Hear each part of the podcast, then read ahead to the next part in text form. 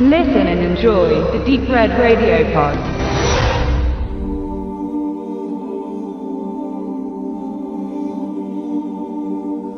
Dieses Land will Zuckerguss, will sich nicht an die Gräuel von gestern erinnern. Was sagt das über das Nachkriegsdeutschland der 50er Jahre aus? In zahlreichen Prozessen gegen Kriegsverbrecher durch die Alliierten wurden viele Machthaber oder hohe Befürworter des Dritten Reiches zu Haftstrafen oder zum Tode verurteilt. Nürnberg steht dafür in der jüngeren Geschichte prominent Pate. Dort wurden jedoch nur 150 Menschen verurteilt. In der schlichten Bevölkerung sorgte die sogenannte Entnazifizierung für die Rehabilitierung des deutschen Volkes.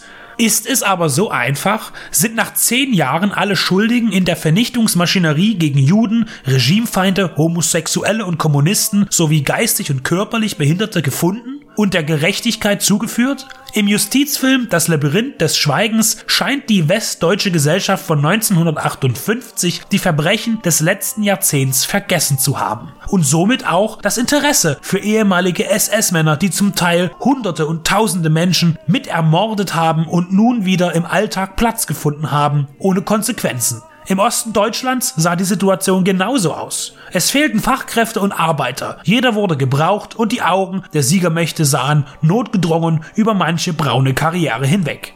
In Frankfurt am Main stößt der junge Staatsanwalt Johann Rathmann durch einen Journalisten auf das Vernichtungs- und Konzentrationslager Auschwitz. Er hat mal davon gehört, weiß aber nicht wirklich viel darüber. Infos zu bekommen ist schwer. In der Bibliothek gibt es keine polnischen Reiseführer. Die Bibliothekarin vermerkt nebenbei, wer will da auch schon hin. Die Lebensumstände der kriegs- und diktaturgebeutelten Deutschen haben sich verbessert. 13 Jahre nach dem verlorenen Krieg gibt es wieder so etwas wie Wohlstand. Erinnerungen sind unerwünscht und weite Teile der noch frischen Bundesrepublik kämpfen mit der Scham des Verlierens.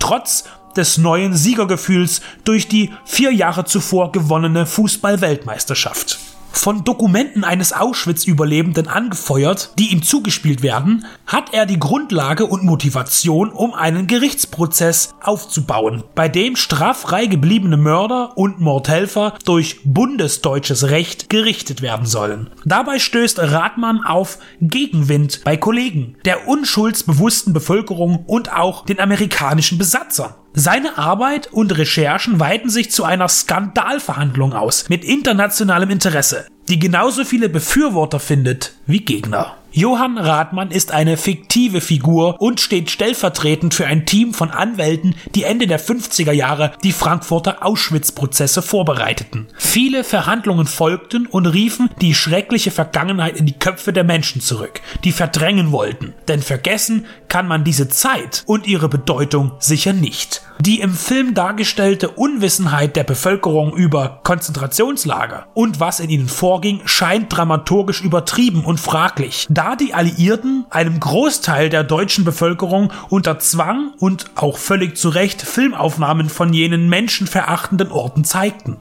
Allerdings hatten die jüngeren, Jugendlichen und jungen Erwachsenen in den 50ern tatsächlich weniger Kenntnis von Dachau, Buchenwald und Sachsenhausen. Rathmann wird von Alexander Fehling gespielt unter der Regie von Julio Ricciarelli, der sein Langfilmdebüt abliefert und bislang eher als Darsteller im Fernsehen auftrat. Der Film ist weitestgehend faktenbezogen bezogen, auch wenn eine Mengele-Thematik als dramatisches Element hinzugezogen wurde.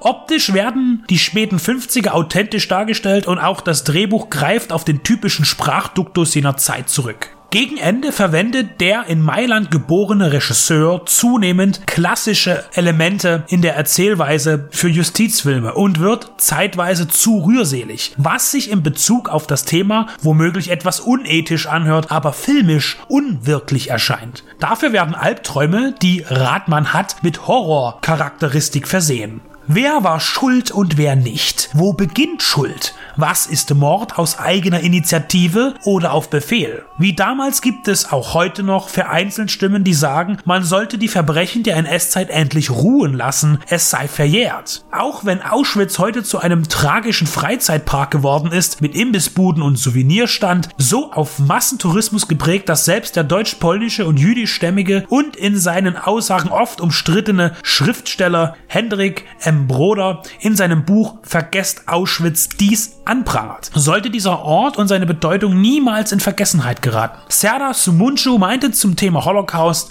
wir haben noch lange nicht genug geweint. Passend dazu ist der Film am Ende kommen Touristen, ebenfalls mit Alexander Fehling in der Hauptrolle, zu empfehlen, der sich auf eine andere Art mit der Gedenkstätte in Auschwitz beschäftigt und auseinandersetzt.